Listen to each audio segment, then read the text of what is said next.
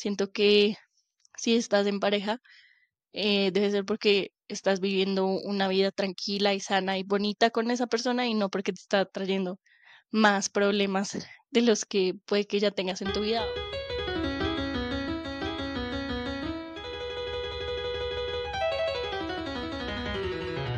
Yo soy una persona que tiene mucha imaginación y cuando era más pequeña tenía, vivía mucho en mi fantasía, en mi mundo de fantasía.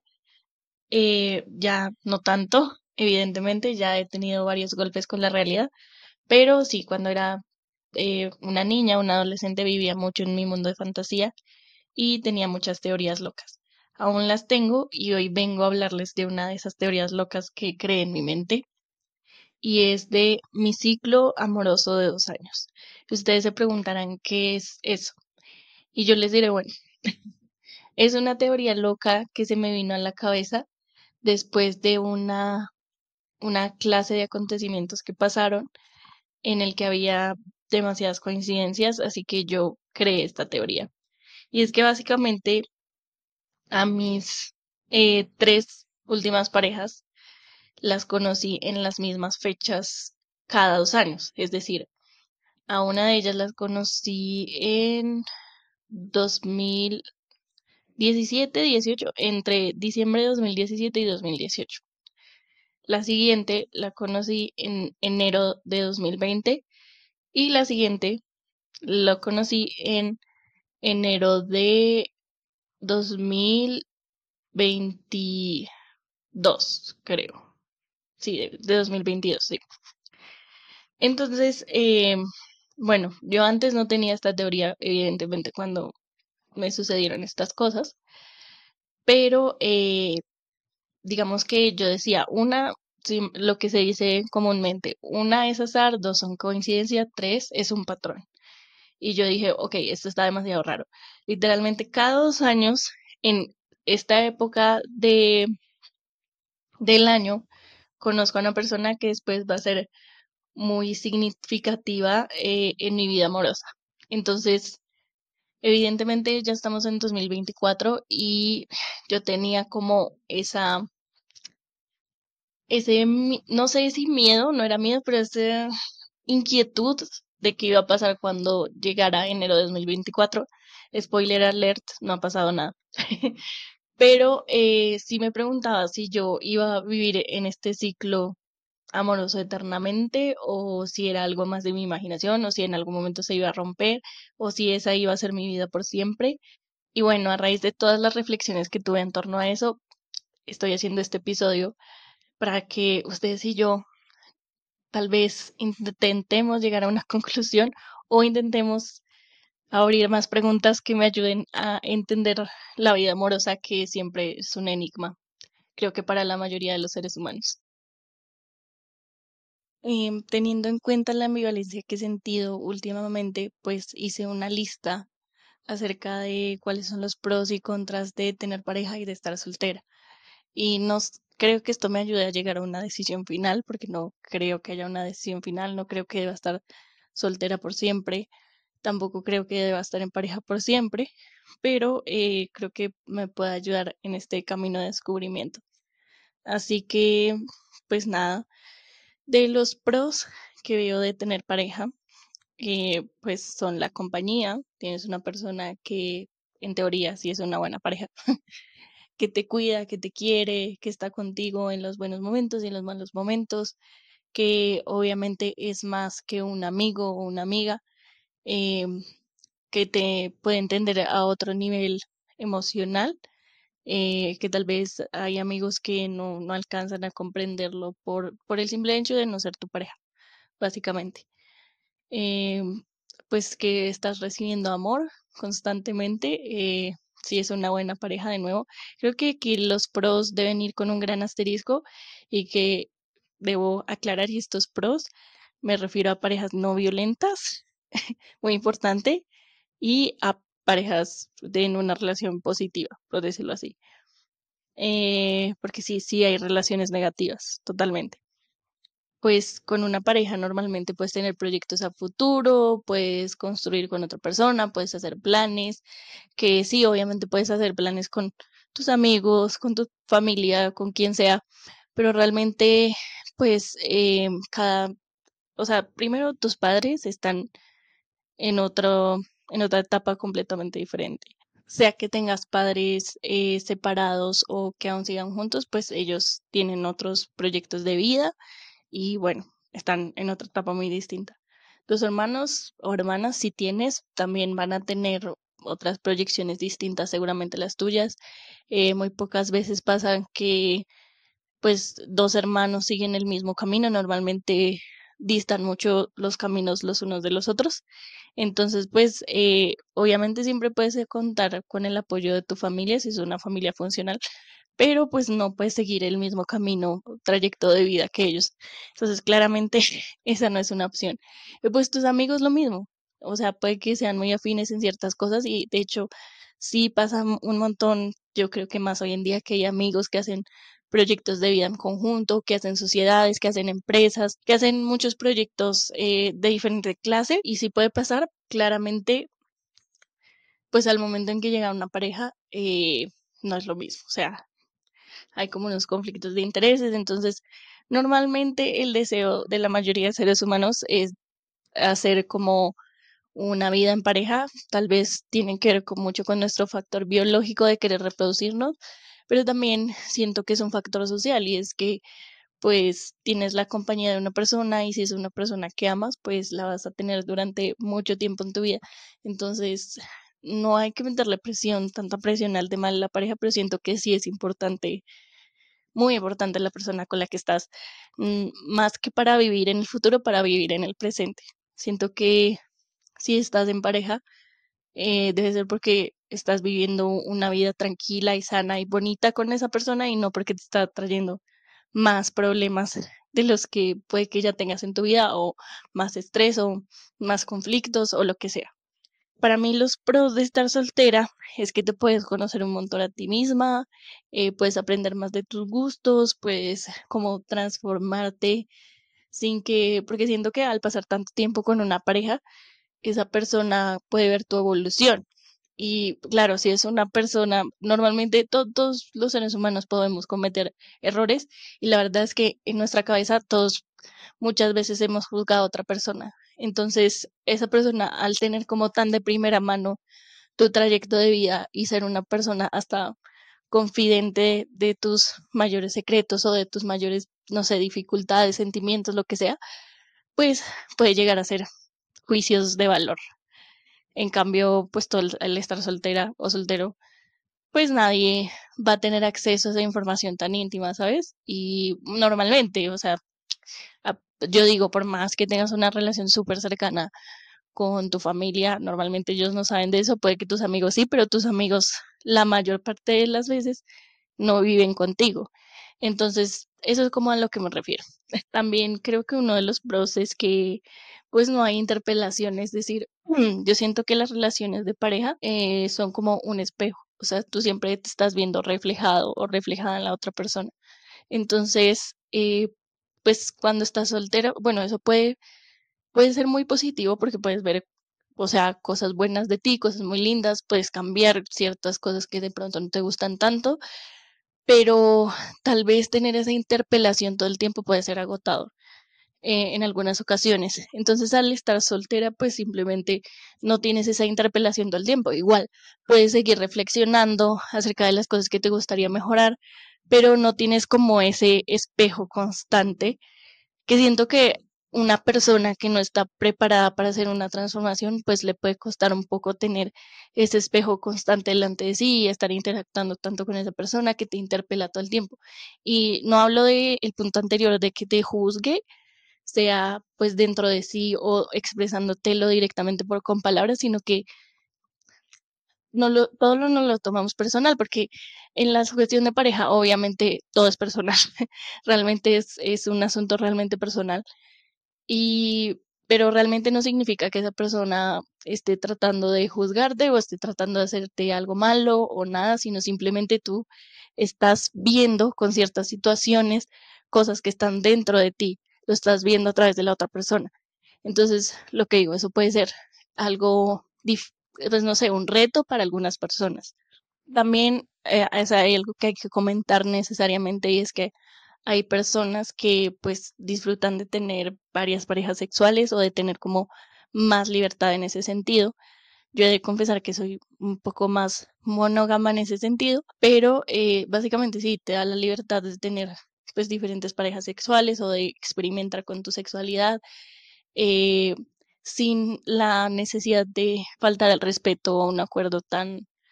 básico como es la fidelidad en pareja, ¿no? Y obviamente cada acuerdo de cada pareja es diferente, o sea, puede que en una pareja, en una relación abierta, pues esté incluido el hecho de que cada parte de la pareja puede tener relaciones sexuales con otras personas. Em, pero, pues creo que para personas que son como más monógamas, como yo,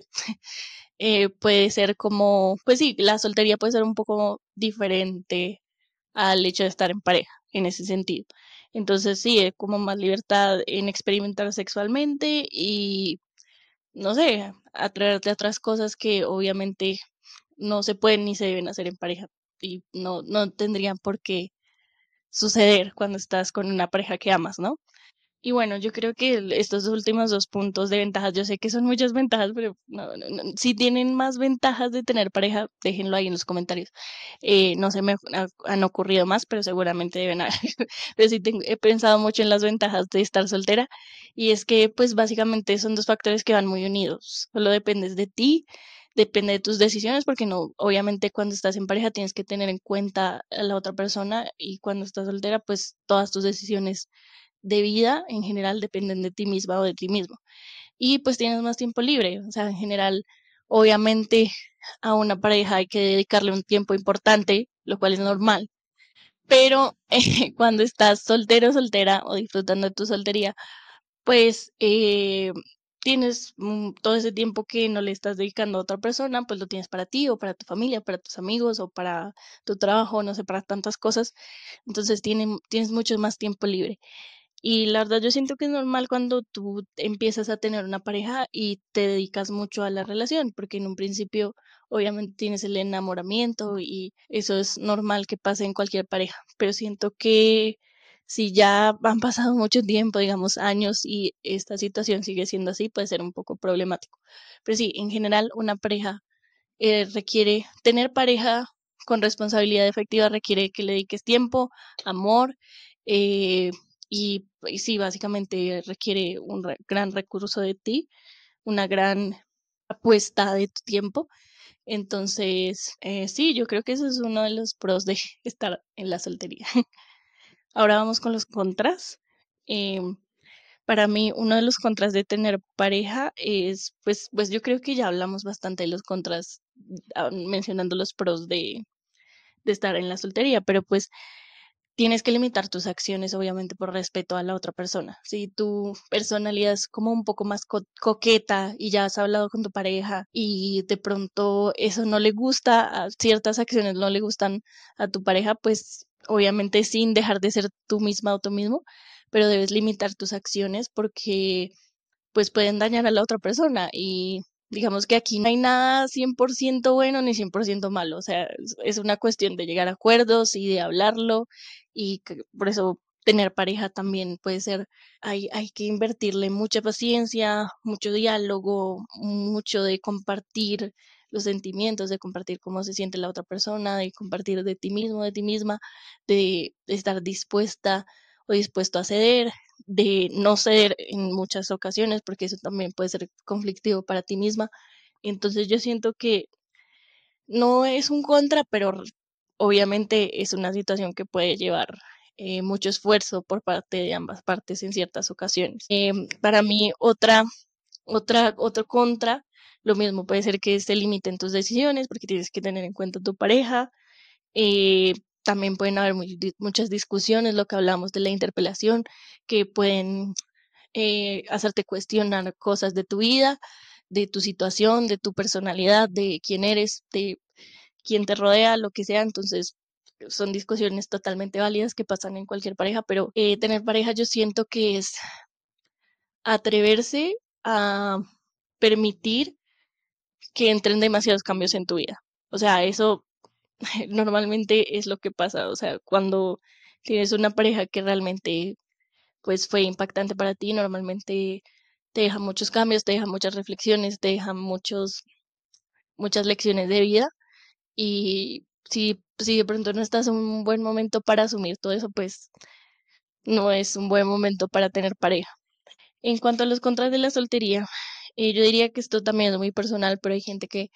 no le gusta sentirse sola. En lo personal, a mí me encanta. O sea, bueno, no sentirme sola, a mí me encanta estar sola queriendo estarlo, ¿no? Entonces me encanta compartir, compartir espacios conmigo misma, hacer cosas, eh,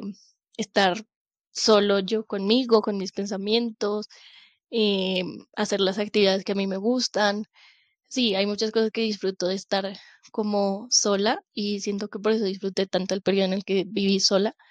Eh, básicamente creo que esa era una de las mejores cosas, pero hay gente que no le gusta, obviamente, hay gente que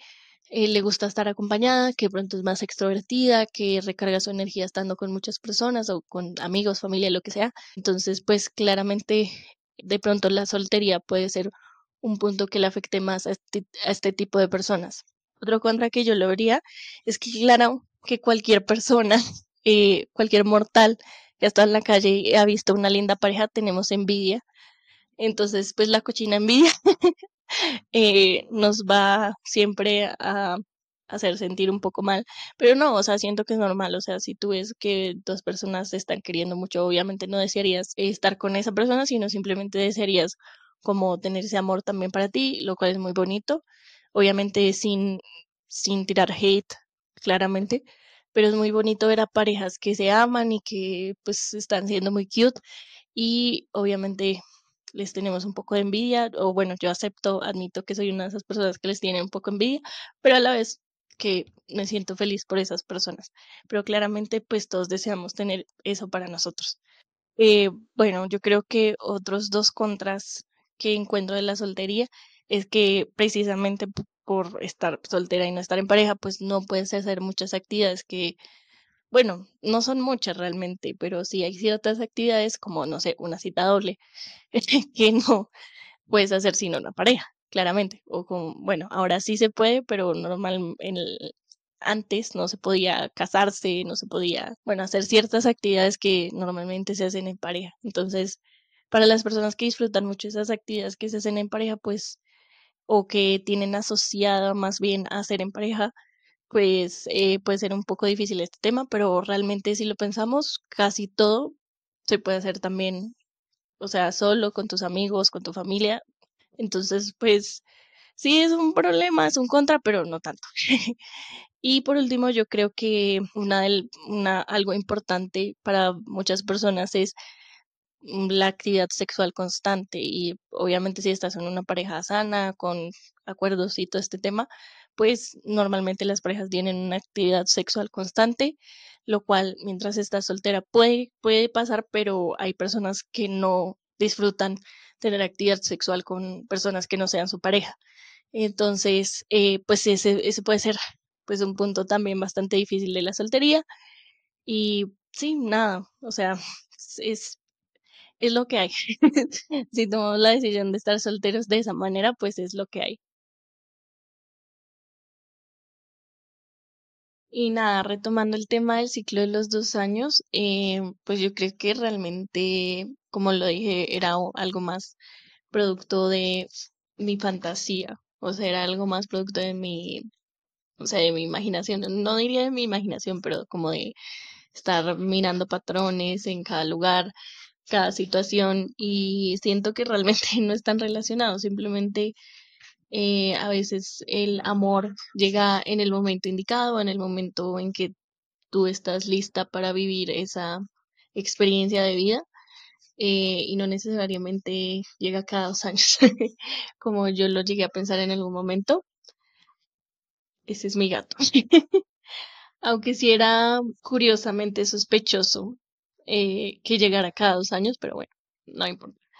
El punto es que yo siento que era más como tratar de ver un patrón, de como porque digamos al ver un patrón también podría decir que tenía como algo seguro, ¿no? Como, bueno, si pasa algo malo, también puede decir mucho de como las relaciones que he tenido no han durado más de dos años, o sea, han durado más bien un periodo corto de tiempo porque con el proceso del duelo y todo, pues se imaginarán. Pero eh, yo diría que la mayoría han durado periodos de seis meses o, entre idas y venidas, bueno, algo así. Pero sí, básicamente yo siento que no es que, que, también era como una teoría para sentir que tenía algo seguro, que pronto dentro de otros dos años iba a tener como una nueva oportunidad de intentarlo o de seguro iba a llegar alguien. Pues no, en estas cosas como nada en la vida tienes nada seguro. Eh, entonces, realmente sí, era como algo que me hacía sentir aliviada, pero a la vez me hacía sentir un poco ansiosa porque yo decía, ay Dios mío, otra vez. Eh, no sé si es como lo mencioné en los pros y contras, es un proceso por el que quiero volver a pasar otra vez y, y siento que es muy hermoso conocer a una nueva persona, pero ya, ya oímos todos los pros y contras, entonces sí, es un trabajazo. Y no pretendo dar ninguna conclusión realmente, porque yo siento que es un tema que no está resuelto, o sea, nadie tiene resuelto el tema del amor en la vida. Eh, tal vez sí se puede atrever a dar como ciertos consejos, reflexiones, eh, más que todo supongo que la gente que lleva mucho en pareja o la gente mayor, pero como yo apenas tengo 23, pues eh, yo creo que para mí es importante que en las relaciones tomar la decisión que se sienta bien. O sea, si tú sientes que es tu momento de estar soltera o soltero y no quieres estar en pareja, pues es, si es lo que se siente bien, es lo que está bien. O sea, no tienes que forzarte a estar con nadie. Eh, eh, sí, y, y me ha pasado en muchas, en algunas ocasiones en que yo digo, bueno, yo siento que X o Y persona es una buena persona y sí, como que es un, buen chico, lo que sea, pero realmente y, e intenté como ver a otras personas con otros ojos, no sé si por esta presión de tener pareja o por lo que sea, eh, pero realmente tú no puedes forzarte a ti misma a sentir cosas por una persona que no, no sientes y no es eh, justo con la otra persona ni es justo contigo. Entonces sí, yo siento que eso es algo que se va a forzar y si, bueno, por el contrario, tú sí sientes que deseas estar con esa persona y la otra persona desea estar contigo, pues nada, adelante, si es lo que se siente bien para ti, pues nadie tiene por qué decirte qué es lo que debes hacer. Yo siento que hay que disfrutar mucho del presente, tanto si estás en pareja como si estás sol, soltera o soltero, porque yo siento que nada dura para siempre, o sea, eso es una realidad. Y no vas a estar soltera en la soltería por siempre, ni vas a estar en pareja por siempre, seguramente eh, cualquiera de las dos siempre va a llegar a un fin, entonces, sea de la manera que sea. Entonces, eh, pues disfrutar de, yo siento que también por tal vez hacer muchos planes a futuro, muchas personas o muchas parejas no se centran en disfrutar el presente, en estar en pareja. Este fue mi gato otra vez. en estar en pareja básicamente y en disfrutar de la otra persona, disfrutar del amor, disfrutar de cada momento del enamoramiento, ya estar como en una pareja más establecida, más tranquilos, de cada fase de estar en pareja, entonces siento que de pronto eso es algo que nos falta un poco como sociedad y que si hay una hay personas que han masterizado el hecho de eh, pues poder estar en el presente, sea estando soltera o en pareja, pues genial, maravilloso, porque siento que es algo importante en general en la vida. Y bueno, yo creo que eh, hay dos opciones en cuanto si, si tú estás decidido, decidido a tener pareja, yo creo que de pronto una opción como un poco más decisión, una decisión más pasiva es estar abierta a lo que pueda suceder, a conocer nuevas personas, a las situaciones de la vida, pero eh, también podemos ser proactivos. Eh, como lo hablaba en otro episodio, en el episodio de Relaciones a la Carta, no sé si seguramente habrá personas, parejas a las que les haya funcionado muy bien, pero no sé si las apps de citas son la mejor manera de en realidad conseguir pareja, una pareja de verdad, o sea, una pareja de verdad me refiero a una pareja estable y que dure en el tiempo. Lo que he escuchado de algunas personas es que tú también puedes salir a, a, a buscar intencionalmente, como no necesariamente cerrarte sino si tú quieres conseguir pareja, puedes empezar por dar el paso de empezar a conocer nuevas personas, tal vez no metiéndole necesariamente presión, pero sí es un gran paso conocer nuevas personas, ir a hacer actividades que te gustan, Eh, siento un muy buen consejo que escuché de una astróloga que se llama Mi Astral. Bueno, allá aparte de hacer contenido de astrología, tiene un podcast que se llama 99%, que no es de astrología, sino es más como de crecimiento personal. Y en uno de los episodios que no recuerdo cuál es, pero si, si llego a recordar, se los pongo en la descripción, en las notas del episodio. Eh, en un episodio ya decía que una de las mejores maneras de, pues, salir a buscar proactivamente pareja, no, no, más que buscar proactivamente pareja es conocer nuevas personas, es ir a actividades que te gusten. Entonces, por ejemplo, si a ti te gusta dibujar, si te gusta el diseño gráfico, pues ir a un club de dibujo o a un club de artes o algo por el estilo. Si a ti te gusta bailar, pues ir a una clase de baile. Em, si a ti te gusta, no sé, algo más específico como el senderismo, por ejemplo, o el trekking, pues ir a, a una escalada, a, un, a, una sesión de senderismo, eh, pues por lo menos en Bogotá hay muchas, en tu ciudad seguramente hay muchas actividades así, eh, actividades de las cosas que te gustan, de tus hobbies, y siento que es una mejor manera de intentar abrirte a las posibilidades, como un poco buscarlas o estar más proactivamente buscando la oportunidad que ir a un bar o ir a una discoteca o en una de citas. Yo, yo siempre he sentido que los bares y las discotecas son el peor lugar para conocer a alguien,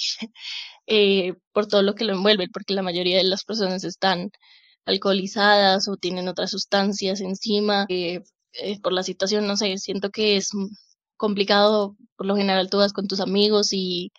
rara vez, y sobre todo si eres una persona introvertida, rara vez quieres que otras personas se unan a, a, pues, a tu círculo en ese momento, entonces sí, no siento que sea la mejor opción, pero, pero sí, la verdad, cuando tú vas a un club de algo o a una actividad de algo, no sé, a un, una maratón, lo que sea, por lo general la gente está más abierta eh, a conocer a otras personas. Entonces siento que es un súper buen consejo eh, y nada, que al final sea tu decisión.